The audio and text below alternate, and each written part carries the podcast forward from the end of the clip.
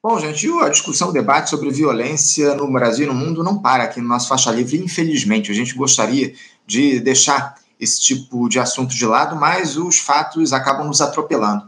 É, e, por conta disso, eu vou conversar agora, cumprimento aqui do outro lado da tela, a historiadora e professora no Instituto Brasileiro de Ensino, Desenvolvimento e Pesquisa, o IDP, é, a historiadora e professora Monique Sorachevski. Monique Sorachevski, bom dia. Bom dia, Anderson. Obrigada pelo convite. Eu que agradeço, Monique, você ter aceitado ao nosso convite de última hora. Essa é a grande verdade. A gente já tinha até produzido uma outra pauta aqui no nosso programa, quando a gente foi surpreendido no último sábado, Monique, quando a gente tinha fechado a pauta da edição de hoje, com aqueles ataques aí do grupo palestino Hamas aos territórios ocupados militarmente por Israel, nesse conflito que já ultrapassa as sete décadas. E os eventos desse fim de semana, o Monique, são considerados dos maiores aí desde a guerra do Yom Kippur, que acaba de completar 50 anos. Após os bombardeios do Hamas, o primeiro-ministro de Israel, o Benjamin Netanyahu, declarou guerra. Convocou as forças políticas do país para a construção de uma coalizão em defesa do Estado israelense e partiu aí para uma contraofensiva em Gaza. Já mais de 1.200 pessoas mortas nesse conflito entre militares e civis, de acordo com as últimas informações, Monique. O grupo libanês Hezbollah também entrou no confronto, assumiu aí alguns ataques a Israel em solidariedade ao povo palestino. Os Estados Unidos, inclusive, já se colocaram à disposição dos israelenses para atuar na defesa do país. Ontem, o Conselho de Segurança da ONU realizou uma reunião extraordinária convocada pelo Brasil, que preside o grupo nesse momento, bem como a Liga Árabe, que congrega os países daquela região em conflito. A situação é, é gravíssima, Monique, e os desdobramentos são impre imprevisíveis. Eu gostaria primeiro que você contextualizasse esse conflito aqui para os nossos espectadores, por favor, Monique, explicasse as suas origens e desse um rápido, evidentemente, um rápido histórico para os nossos espectadores entenderem o que é que está em jogo nesse evento, por favor. Oi, Anderson. É, vou tentar ser sucinta para algo que é muito complexo e, obviamente, cada historiador ou cada pesquisador que for falar com você vai ter uma interpretação diferente. Né? Eu lido com o conflito israelo-palestino com duas narrativas paralelas que fazem total sentido para ambos os povos. Né? Quer dizer, os judeus tinham uma história ancestral naquele lugar, foram expulsos, viveram em lugares diversos do mundo, veio o nacionalismo judaico no século XIX, que tem um nome chamado sionismo, começaram a voltar para aquela região e, de fato, fato, criaram um proto-estado durante o mandato britânico e, em 47, houve a partilha da Palestina nesse meio tempo, né? Enfim, teve uma ocupação de árabes, criaram uma história. O terceiro lugar mais importante do Islã, a mesquita de Al-Aqsa, fica ali. Então, assim, faz total sentido. E, a princípio, é, em 47, quando os britânicos saíram, teve a, a partilha da Palestina. É, os judeus aceitaram, os árabes a princípio não. Teve a chamada Primeira Guerra, que é a guerra de independência, que israelenses chamam de guerra de independência, os palestinos chamam de Anakba. Esse conflito ele é importante porque quando teve essa guerra, houve ocupação de já de kibbutzim, de assentamentos é, de israelenses. Muitas pessoas têm feito analogia hoje, porque também pela primeira vez desde 48 tem tido esse tipo de ocupação.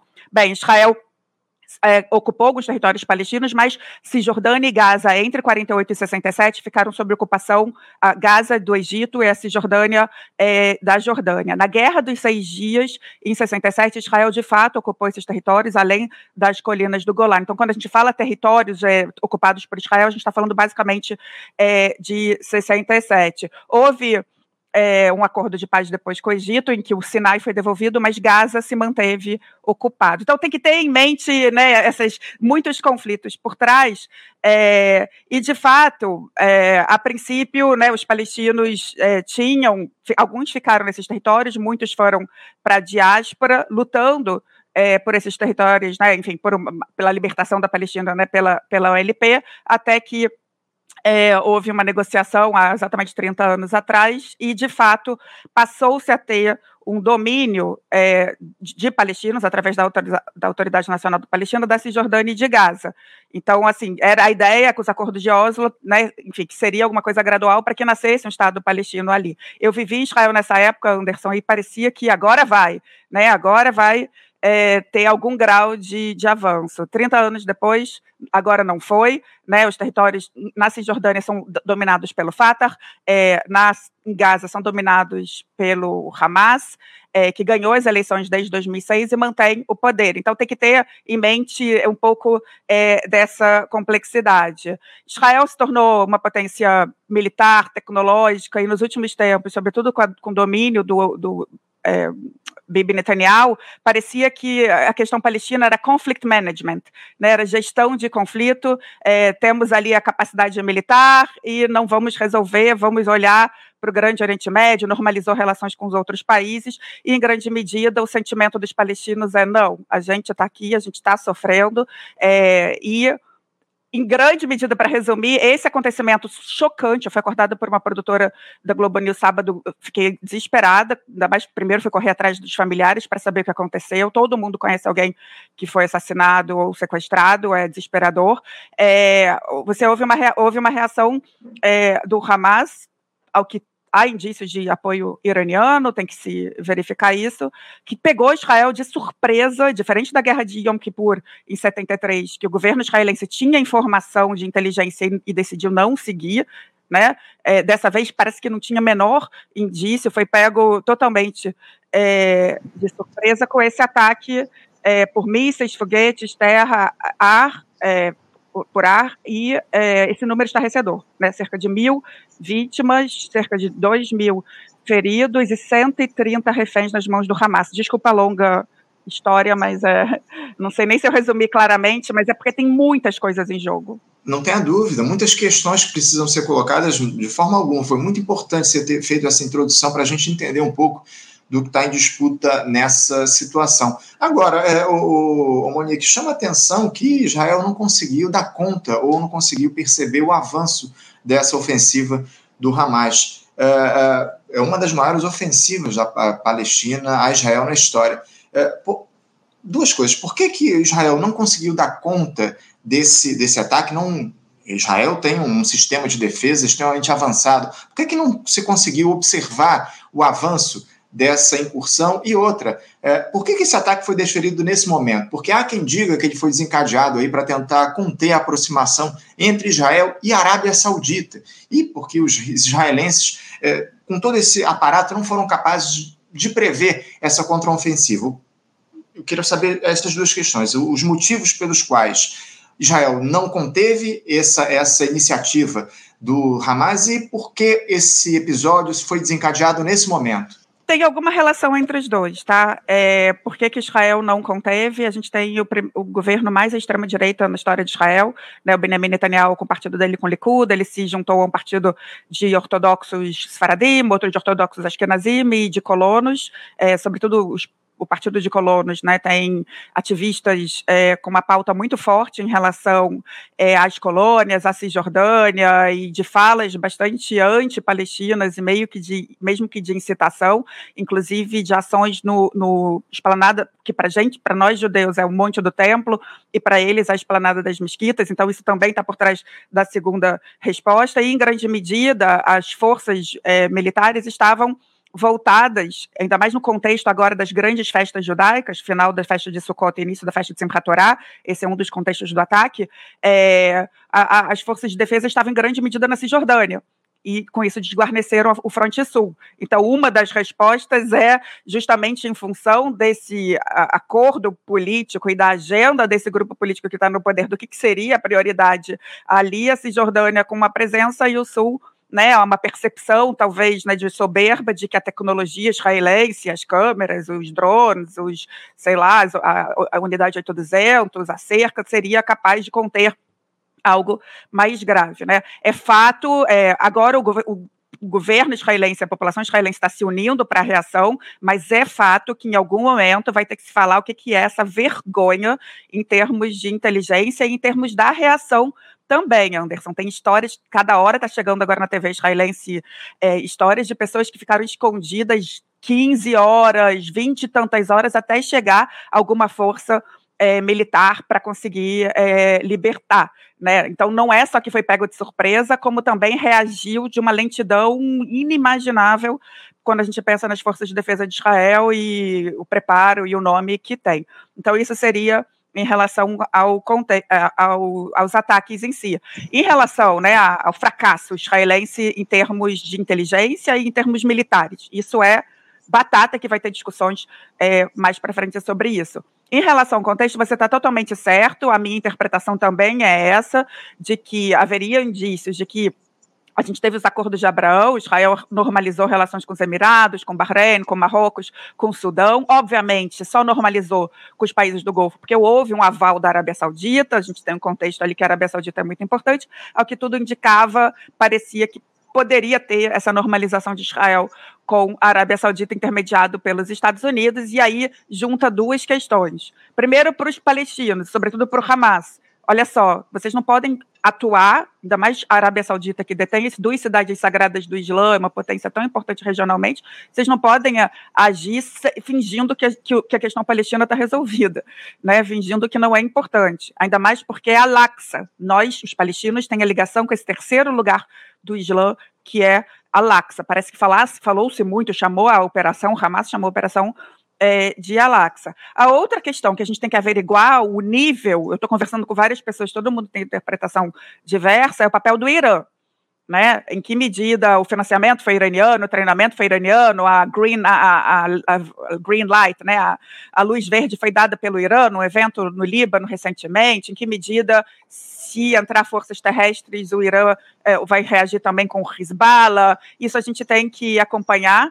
É, mas o, o, contexto, um, é esse, e a data, que é para botar sal na, pime, no, no, na ferida, como fala, exatamente 50 anos depois da guerra do Yom Kippur, e no outro, não bateu, porque o, o, calendário judaico é móvel, não bateu com Yom Kippur, mas bateu com Simchat Torah e Shabbat. Inclusive, para você ver como Israel praticamente são dois mundos, os religiosos, é, os ortodoxos, não mexem em tecnologia, né? Eles ficaram, a princípio, eles não estariam sabendo dos ataques, obviamente, né? Depois foram se informando. Então, é, tem sempre essas datas redondas, simbólicas, né? Eu responderia dessa forma.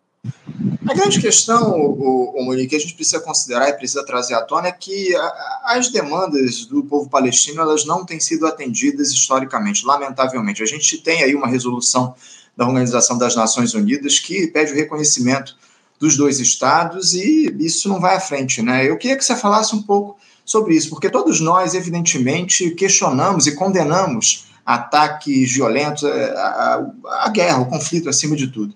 Mas diante de um quadro como esse, onde não há o reconhecimento, o respeito uh, dos, da, dos direitos dos palestinos, uh, com os espaços de diálogo absolutamente fechados, nesse momento. É, a gente não precisa levar isso em conta também na hora de fazer análise a respeito desse ataque do Hamas lá a, a Israel, Monique? Olha, aí eu vou te responder com os dois chapéus, de historiadora, mas também israelense, que tem filhos de amigos mortos de maneira bárbara, é, meninas sendo estupradas, é, inclusive muitas se suicidando para que não sejam estupradas, é um número gigantesco entre é, os reféns. É, então, a gente entende, é importantíssimo é, a, a, falta de espaço é, dos palestinos, a asfixia, sobretudo em Gaza.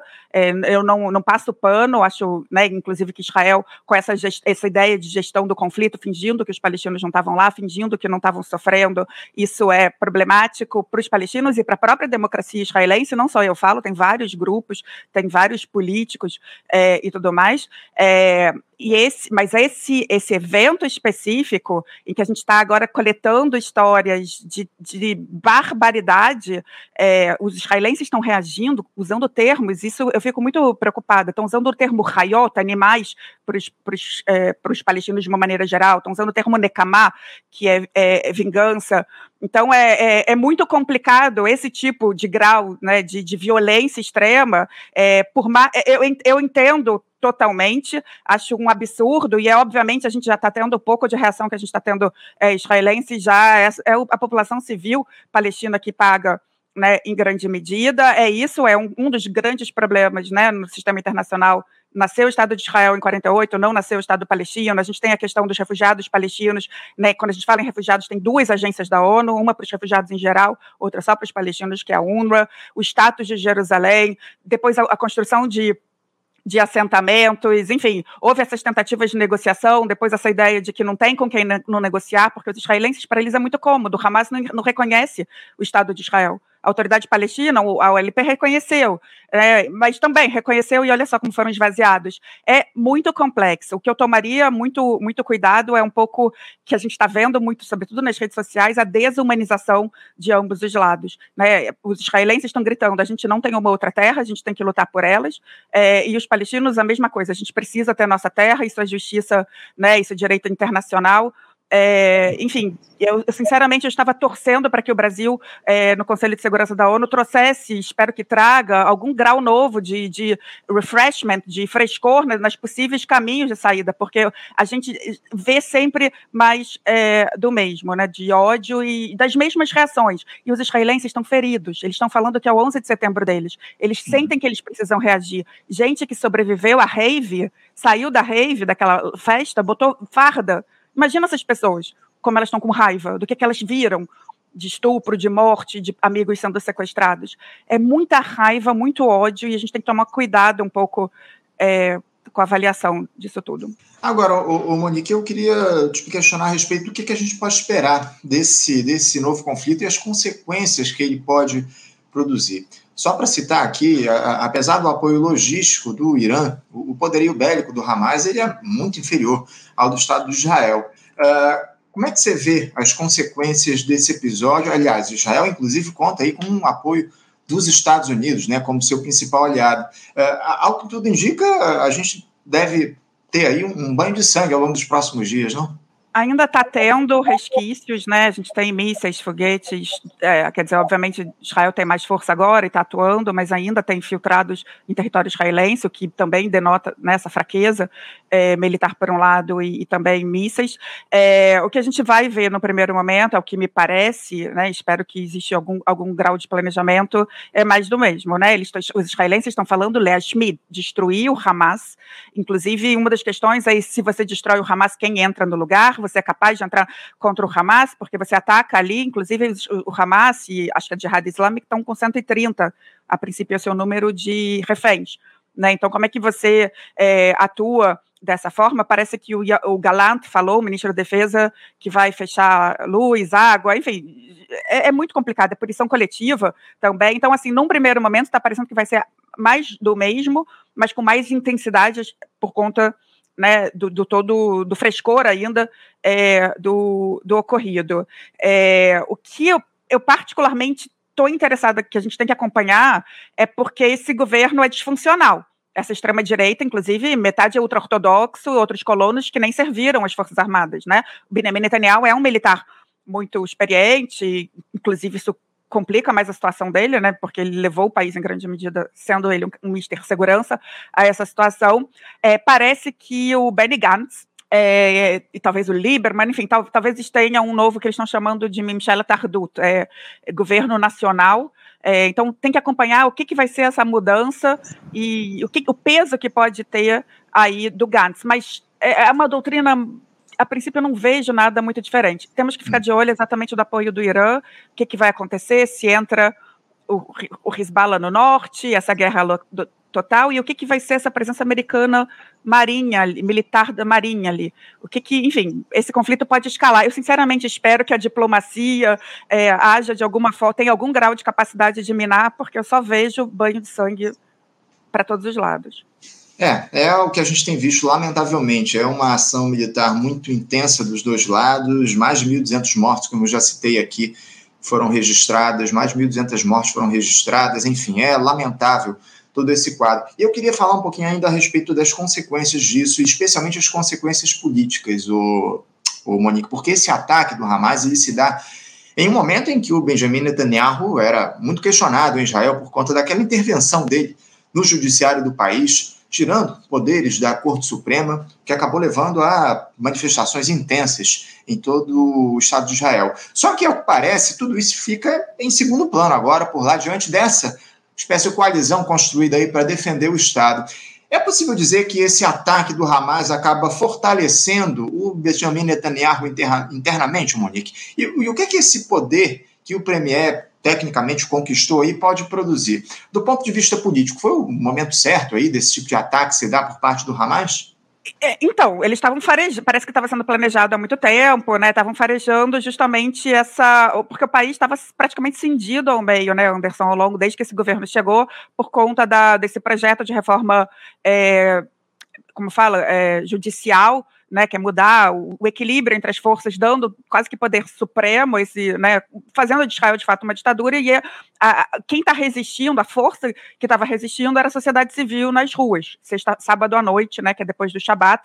É, então, um, um, grupo, um número muito expressivo de é, militares da reserva, acadêmicos, pessoas de todos os perfis que você pode imaginar é, contra o Bibi Netanyahu, né? Eu, eu, cheguei a pensar em guerra civil em determinado momento, é, em função da, da tensão que estava acontecendo. Quando tem esse ataque surpresa, é, eu estou interpretando isso a partir do que eu estou acompanhando na mídia israelense, eu estou vendo duas questões em relação ao Benjamin Netanyahu. Uma, as vítimas, as pessoas que moram perto de Gaza, em kibbutz, em moshav, em cidades, eles estão com muita é, é, uma raiva, porque, assim, viu, viu o filho morto, é, viu a filha sendo sequestrada, ficou o, o Amir Tibon, que é um dos jornalistas mais famosos, famosos do jornal Aretz, ele ficou 10 horas com a mulher e as crianças em silêncio absoluto, porque os terroristas estavam ali, até que o pai dele, que é militar, conseguiu levar uma força.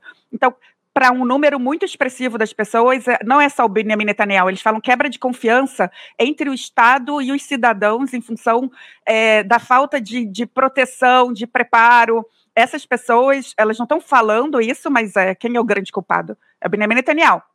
É, agora, um outro grupo, eu falei, o país estava cindido ao meio. Se você olhar nas minhas redes sociais, eu estava lá todo, sabe, impressionada, inclusive com a resiliência, digamos assim.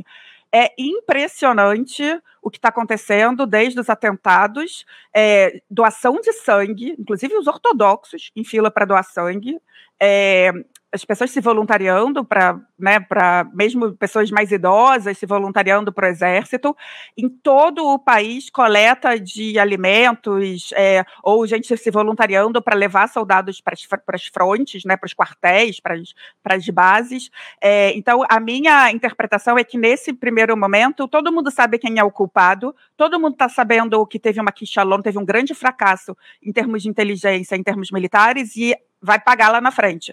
Mas nesse exato momento, inclusive, dois integrantes do governo anterior, o Yair Lapid e o Naftali Bennett, chamaram para si uma liderança que eu nunca imaginei. Estão visitando os feridos, estão falando: olha só, a gente precisa pensar na união do país. É impressionante. A gente fala dois judeus, três opiniões, tem um monte de discussões no dia a dia judaico, no Estado de Israel também. É muito, muito diverso, mas nesse momento eu estou vendo uma união sem precedentes também. Mas o Bibi vai, vai chegar a hora dele. Eu não vejo é ele forte. Uhum, entendo, entendo. Ô, ô, Monique, eu queria trazer aqui a opinião. Eu tenho muitos, muitos comentários aqui no nosso chat. Eu queria trazer uma opinião do Leandro Parra. Ele te questiona, na verdade é um questionamento. É, ele se coloca aqui em defesa do povo palestino. Ele te questiona da seguinte forma: Cara, historiador, e a raiva dos palestinos não deve ser igualmente considerada? O terrorismo de Estado por parte de Israel é um fato histórico. Queria que você respondesse esse comentário do Leandro Barra, por favor. Eu acho que o, a raiva dos palestinos é imensa, é super é, compreensível, é uma injustiça o que acontece, e eu sempre falei que não é só é, para os palestinos, a não solução desse elefante na sala, que é a questão palestina, é um problema para Israel, para a democracia é, israelense. Eu sou abertamente defensora de dois estados, né? E com aquela narrativa do Amos Oz, deixa a gente se divorciar, dá um tempo longe um do outro, porque tem muita dor, e um dia, quem sabe, viva, conseguimos vivar, viver todos juntos, porque são duas culturas muito próximas, muito ricas. Essa é a minha interpretação né, meu sonho, digamos assim, e o que eu acho que está, inclusive, no, no, tabuleiro de opções. Né? É, mas, de fato, nos últimos tempos, o que a gente vê são os palestinos é, sofrendo com o Estado de Israel, a gente vê os palestinos sofrendo com esse racha entre o Hamas entre o Fatah, a gente vê, e eu tenho, tenho pesquisas sobre isso que eu vi na Brandeis, né, um grau de ineficiência e corrupção muito grande de ambos é, os partidos, a população civil palestina, em grande medida, é, não representa necessariamente sofre, é, com, sobretudo com, com Gaza também, é, mas é, há essa ideia, né? Enfim, o Hamas foi eleito em 2006, desde que, ao que me consta, não teve mais outras eleições, enfim, o quão o próprio Hamas é democrático é uma outra questão. Há essa ideia de, de resistência, e aí tem todo esse jogo, o terrorismo não é um, é um conceito contestado, o terrorista de um, o freedom fighter do outro, eu não vou entrar é, nessa arena. É, o que é, eu acho é que, enfim, ninguém deveria sofrer. Ninguém deveria ter a, a avó sequestrada e levada para asa, a filha estuprada e depois, enfim, mostrado o corpo dela nu é, e desacralizado como está acontecendo em Asa, em Gaza. A gente não deveria ter esse número gigante de jovens que estavam festejando a paz. É, enfim, é muito interessante porque essa região sul, você tem muitos kibbutzim, são muitas pessoas de esquerda e a esquerda é muito enfraquecida em Israel. Aquelas pessoas que lutavam pela convivência, pelo diálogo. A filha do meu professor mais é, pró-diálogo e que levou vários palestinos para palestrar para a gente na Brandais, a filha, filha do Ilan Troen, foi assassinada protegendo o filho. É, então, assim, é, eu, o que eu queria frisar, eu entendo, eu acho que tem que ter uma solução negociada para dois estados, precisa ter um tempo para curar as dores, mas tem que tomar muito cuidado com esses slogans e essas lacrações que nesse exato momento a gente está vendo nas redes sociais.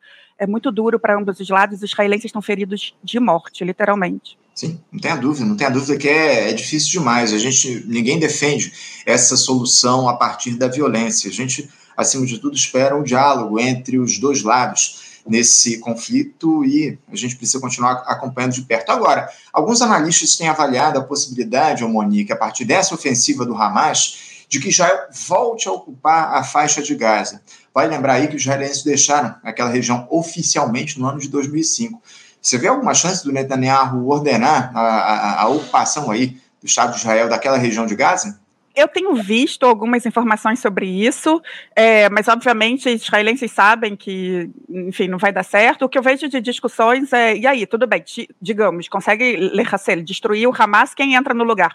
Né, porque esse, essa é uma questão também, né, se você pega aquele documentário The Gatekeepers, né, Israel é, enfraqueceu a LP, veio o Hamas, né, e aí se enfraquece o Hamas, quem vem? Talvez possa ser um grupo é, mais radical ainda, né, e enfim, se tem uma são 2 milhões de pessoas vivendo naquela região com infraestrutura mínima é, e com, com, muita raiva, como a gente sabe. É, eu não tenho esses, esses detalhes, é, mas o que eu estou ouvindo é que o, o, objetivo é destruir o Hamas. E aí tem alguns acadêmicos e pessoas na mídia israelense falou, mas detalha isso. Ah, não pode detalhar segredo de, né, de Estado, porque ainda está sendo planejado. É, o meu medo, Anderson, e infelizmente é isso que vai acontecer, é, essa reação com muita raiva. O 11 de setembro foi em grande medida assim, né?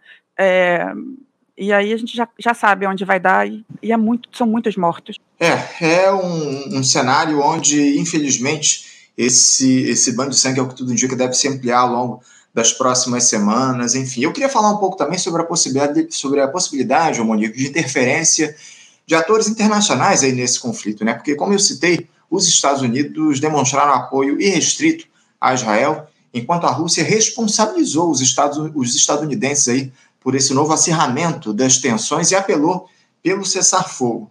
Uh, antes de a gente tratar, inclusive, sobre o papel da ONU nesse quadro, Monique, eu queria saber se você acredita na possibilidade de intervenção direta aí de outros países nessa guerra em prol de um dos lados. Então, mais uma vez, né, a gente tem que acompanhar. É, eu estava até conversando agora com colegas que, que falam persa, que dominam é, né, mais a história do Irã. Ao que tudo indica, tem já um envolvimento claro é, do Irã, em que medida. É, é uma junção, né? É, de interesse do Hamas, de lembrar, olha só, Israel e Arábia Saudita, vocês estão achando que vão normalizar relações sem levar em consideração a nossa realidade em relação às humilhações em Al-Aqsa, é, então, tem uma pauta muito específica do Hamas e uma pauta do Irã também, em termos né, de, de potência regional, é, mostrando a sua for força, né, aliado do Hezbollah do, e, e, do Hamas, e com auxiliares, digamos, no Iraque é, e mesmo no Iêmen.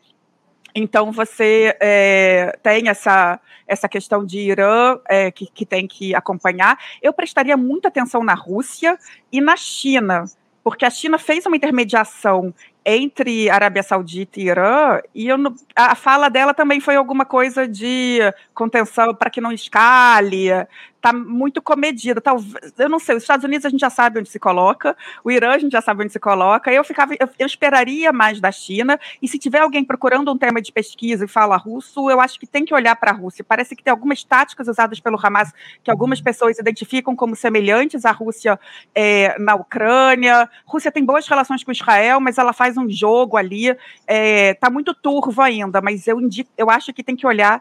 É, para onde vai, e a gente tem a guerra na Ucrânia lá, né? Enfim, nem vamos entrar aí, acho que você deve falar isso em um outro programa.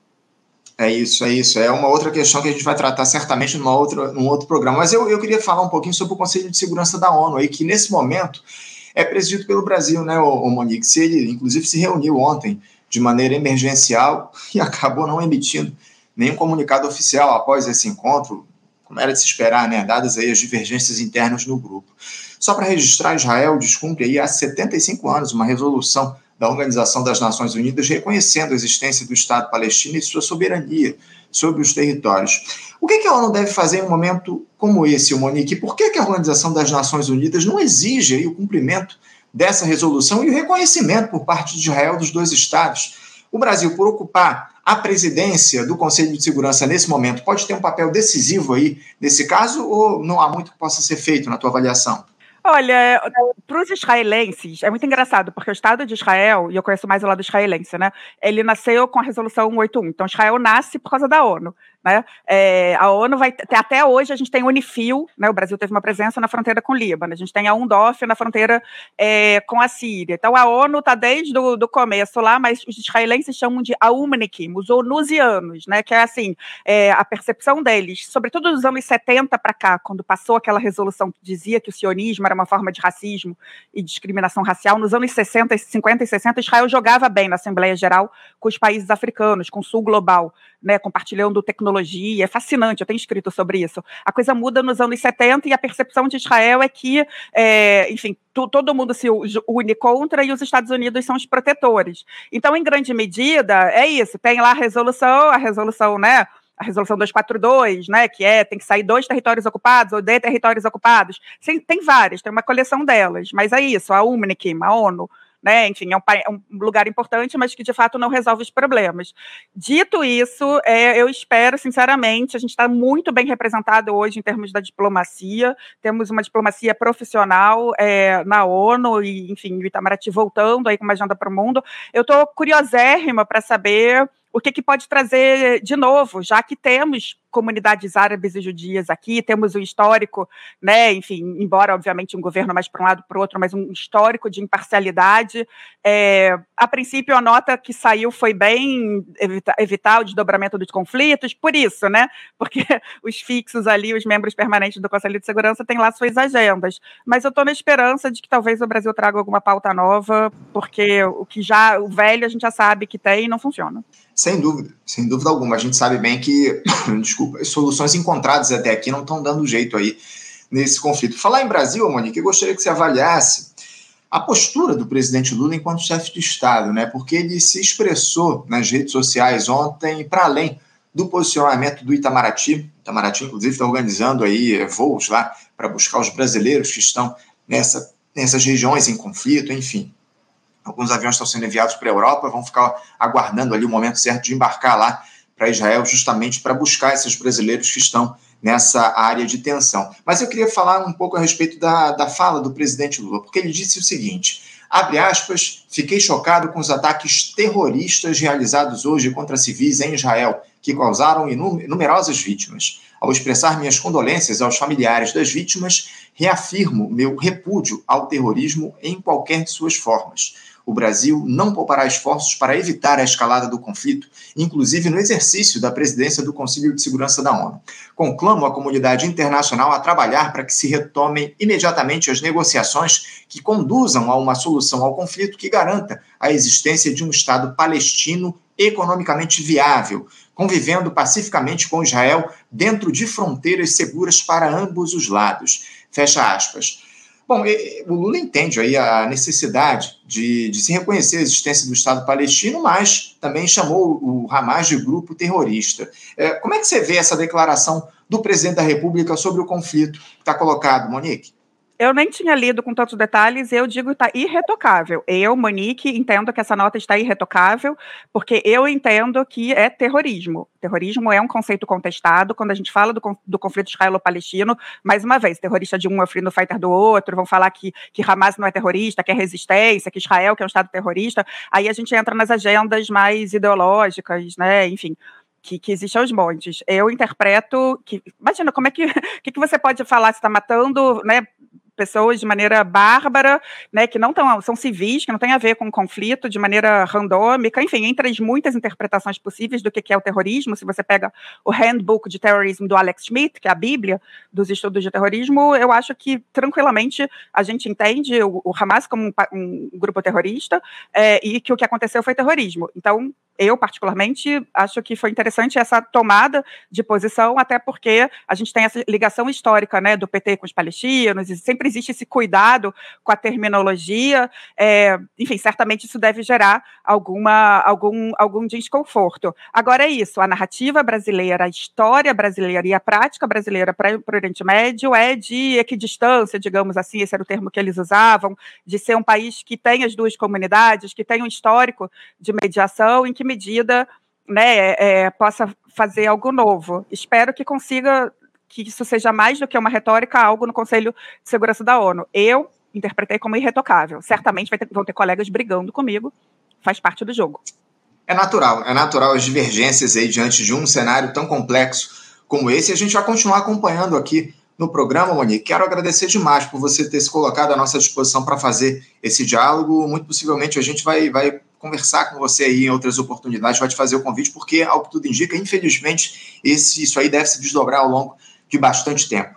Obrigado, Monique, pela tua participação aqui. Um bom dia, uma ótima semana para você. Muito obrigada e que venha a paz. Inshallah. É isso, é tchau. Tchau, tchau. Até a próxima. Começamos aqui com Monique Sorrachevski, ela que é historiadora e professora no Instituto Brasileiro de Ensino, Desenvolvimento e Pesquisa, o IDP.